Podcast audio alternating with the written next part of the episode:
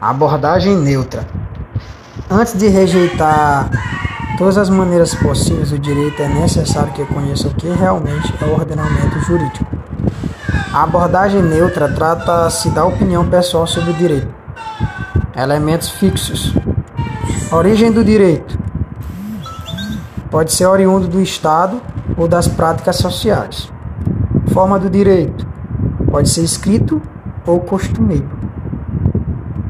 Conteúdo do direito pode ser estável no direito ou sofre mudanças. Garantia de aplicação dos mandamentos jurídicos. Em caso de descumprimento, pode constituir na ameaça de exercício de constrangimento e até violência física. Definição normativa. O direito das sociedades modernas é um conjunto de normas que objetiva regular o comportamento social.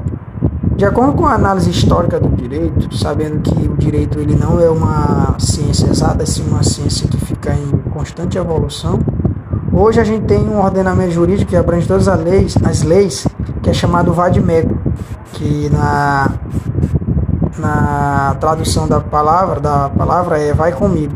Dentro desse vademecum tem todas as leis que regem nosso ordenamento jurídico, principalmente a Constituição Federal Brasileira, que é Constituição Magna, a carta maior que tem nosso, nosso ordenamento jurídico, e todas as outras leis se baseiam nela.